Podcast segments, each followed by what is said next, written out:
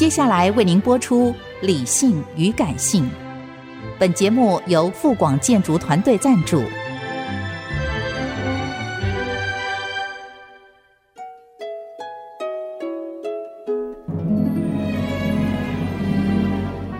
理性与感性不是天平的两端，而是一方向另一方渗透、影响，暂时取得上风的过程。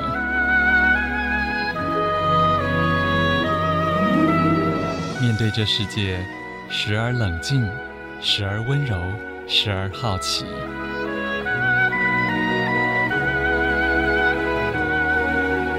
我是陈乐融，陪伴大家一起理性与感性。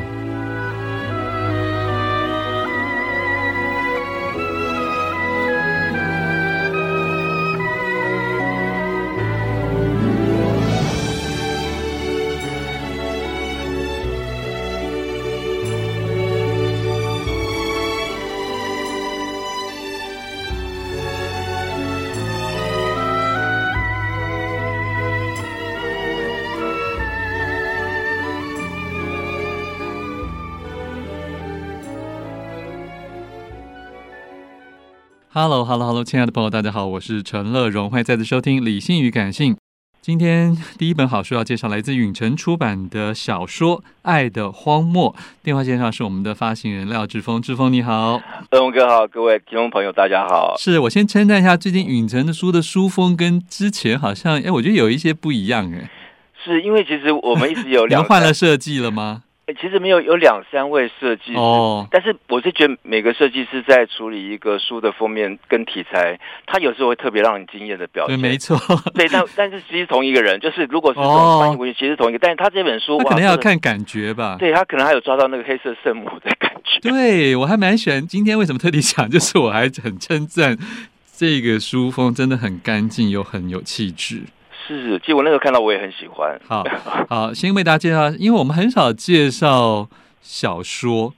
那更少介绍一个很老的小说，所以到底为什么这是一个值得重出跟我们推荐的经典小说呢？呃，因为其实我我当年会来影城，是因为影城有一套翻译小说叫经典文学，它就是当时世界各国重要的文学作家作品。那郑书生老师就是用原文翻译的，那找的就是原文的译者。那那套书一直很多朋友很怀念，但有一些书因为有版权跟授权的问题，是，所以我们没办法把它整批重做。那我就看一些如果版权没有问题，那译稿也都是很经典的译稿，所以就重做。那其中一本就是弗朗索瓦的这莫里亚克的这本《爱的荒漠》。嗯。那这个小说其实它虽然已经超过将近一百年，它是二零一九二五年写出来的，到现在已经将近一百年。可是我在重做的时候，我觉得他写的那个爱的那个很细节跟那个气味，我觉得还是蛮经典的。所以我就想说，我决定把它重做。嗯，可是好像是什么一开始是英文翻译的，后来就变成法文翻译。啊，对，其中一个讲的是，呃，其实这这本书是在台湾啦，在台湾最早被引进来的是那个正大的一个老牌的很重要的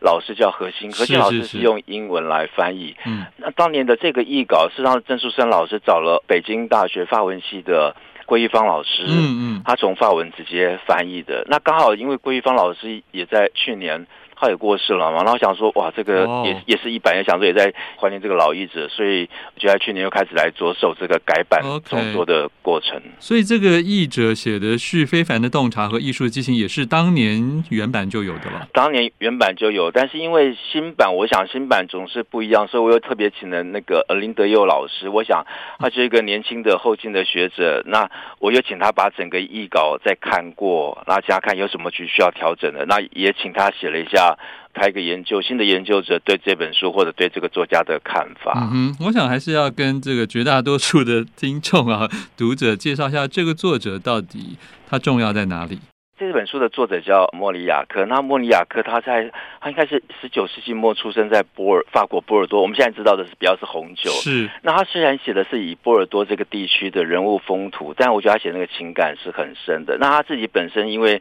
就是他父亲很早就过世，他生长在一个天主教的一个家庭，所以他的作品就会比较是有一种宗教的那种嗯嗯那种底蕴在这个小说里头。那当然他小说里头就不会。直接讲这个宗教的，但我觉得他就把那个压抑的那个社会，那透过他的，嗯、对，然后透过这个作品，那爱情是比较容易讲的，或者更多人在讲的，所以他就用爱的荒漠来讲这个人物的情感，或者讲这个社会的一个压抑，呃，或者人在这个压抑的生活里头生活的一些故事，所以他那个故事其实就是其实打动了蛮多人的。就这个书其实当年在台湾也是不同的有出版社来。做，那他是后来又得到，他在一九五二年又得到诺贝尔文学奖，就是说一般人以为他写的是波尔多比较是地方型的作家，就把他归在地方型的作家。可是呃，诺贝尔文学奖其实又给他一个很高的一个呃荣誉，让他肯定了他那个作品的一个艺术性。是，只是因为他写小说里面大部分都是会比较选择同样他熟悉的一些地区啊，或者是地理环境。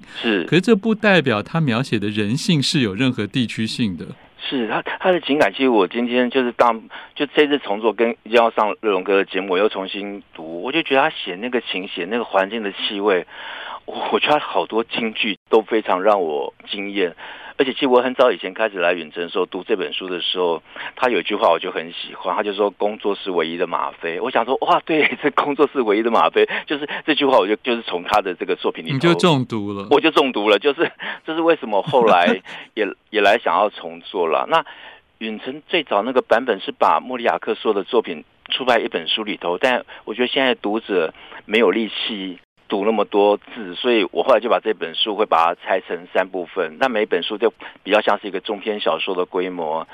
啊，你的意思说本来是有三个中篇，三个中篇，但是在一大本里啊，对，很大。那最早那个远远程最早的这本对现在人来讲就是差不多喽。是是是，所以这本 我觉得很惊讶，你还说有三本的量，吓我一跳。对，可是原原始的那个原始的书是三本的，然后想说哇，那个如果要重做三本量，真的对读者来说也是一个比较沉重的负担，所以我就决定会把它拆成三本，那可能就会分三年来做这个作家的作品，让大家再重新回味。嗯，可是都是同样这个桂玉芳所翻译的吗？呃，其实当年就是这桂老，因为其实桂玉芳老师他其实专门就是翻译翻译这个莫里亚克.还还有普鲁斯特了，所以他其实是一个很老牌、很经典的一个。是是是是是，呃，我想这是读新世代读者的幸运啊。可是这里面我们当然还是非常扼要跟大家讲一下这个本事的部分啊，就是这个爱情好像是一个所谓跨年龄层的爱情。是的，我们现在来讲，这就是一个比较激情的，或者是乱伦的。这这个比较像很久以前我看过一部电影，可能乐荣哥也看过，那个叫《烈火情人》，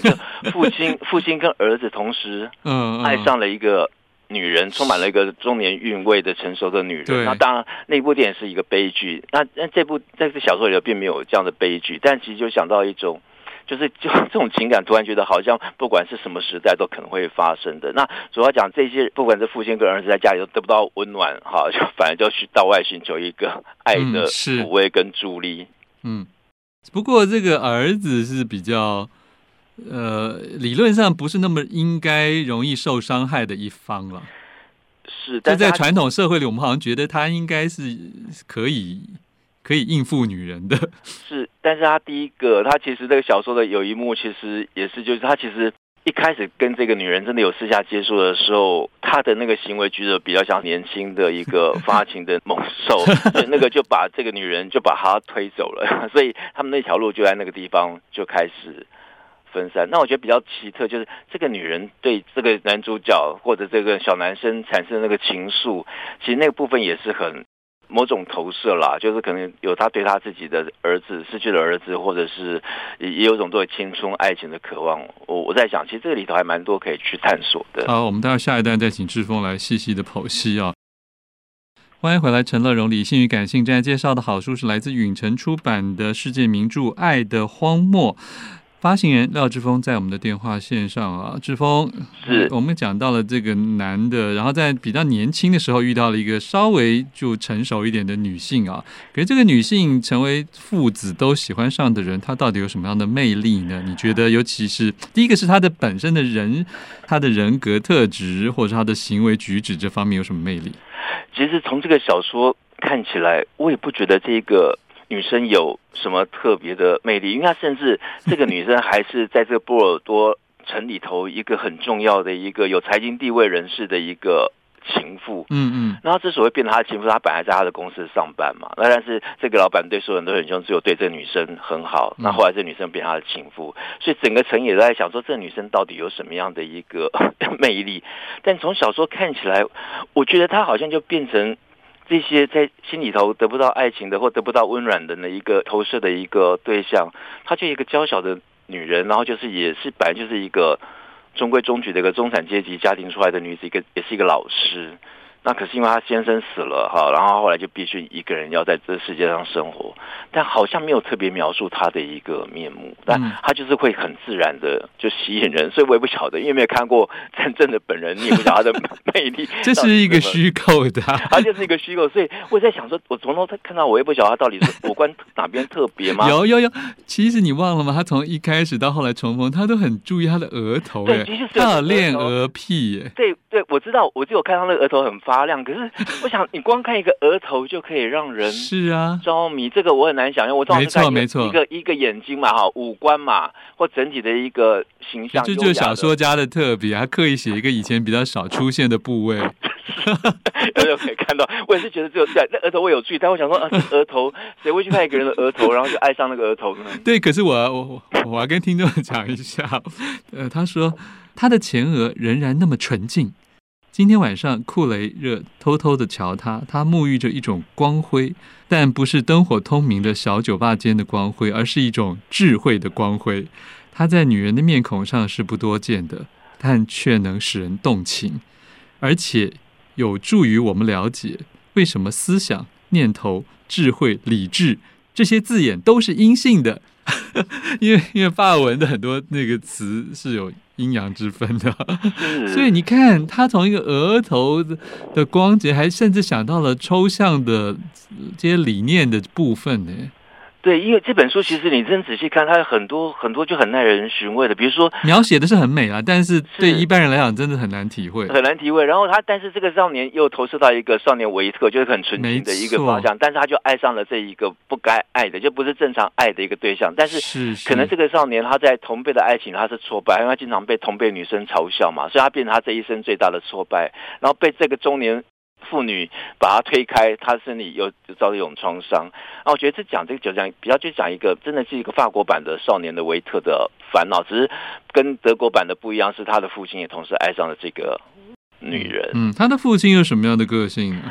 他的父亲其实就是一个。医生在儿子的眼中，他的父亲应该是一个圣人，哈，就是对病人很好，很专注在他的工作。是是，那事实上，他的父亲的内心就是一个荒漠，他爱跟他太太事实上就没有一个共同的语言，那跟家里有没有真的？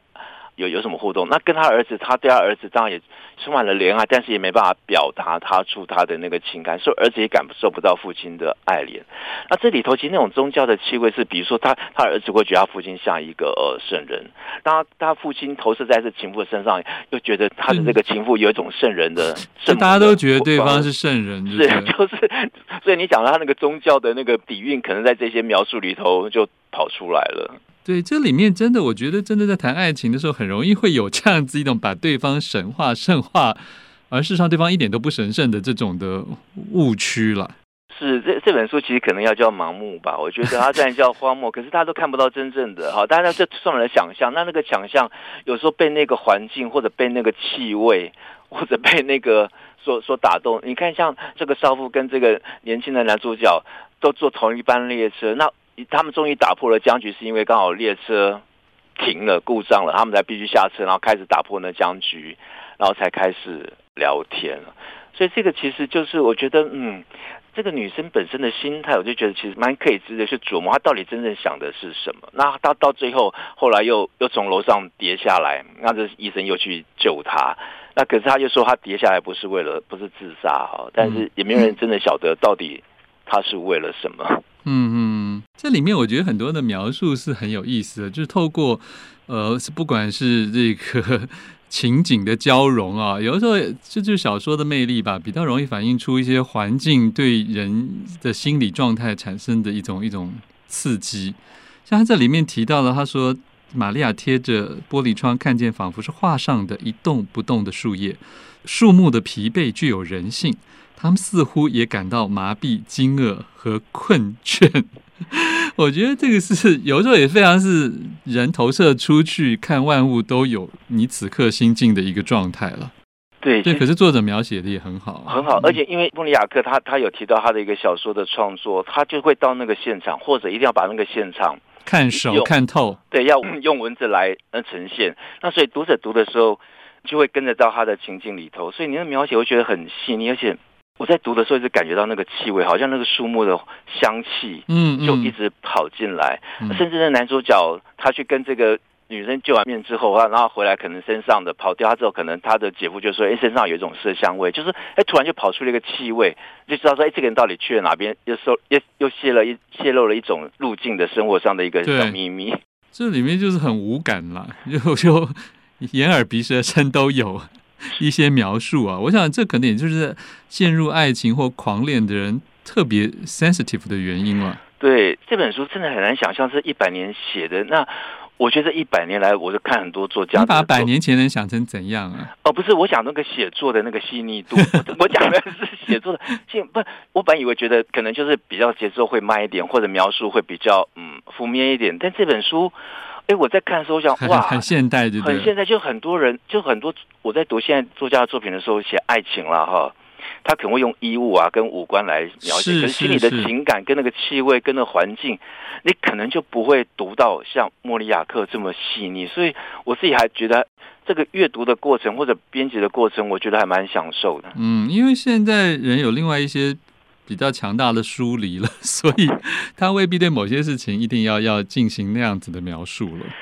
是，也有这种可能啊。而且其实这次重做还有一个，就是我觉得《爱的荒漠》，我觉得嗯，我们的心灵都枯竭了。我觉得这个荒漠其实是一个很早很好的一个呃预言，而且他在一百年就提出这样的一个概念，我觉得哇，真是太厉害了。这是为什么我重做的原因之一。我相信宋朝也有《爱的荒漠》了。呃，是，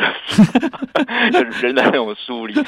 但是我觉得现在看起来就特别觉得是人的人是那种荒凉感。我不晓得，可能到了一个阶段就特别想说。那个情感的枯竭啦，或者是人的那个距离啦，我觉得哇，这本书在在读的时候，其实还我其实读的时候还蛮慢的，因为我觉得就跟着他的字句，嗯，就慢慢进去他的那个故事的那个情境里头。没关系，外在虽然很荒漠，但是其实读到好的文学作品，我觉得是很滋润的。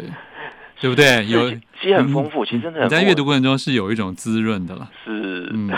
非常谢谢发行人廖志峰，请他自己来参考这本允晨重新编辑出版的名著《爱的荒漠》。谢谢，谢谢荣哥，谢谢。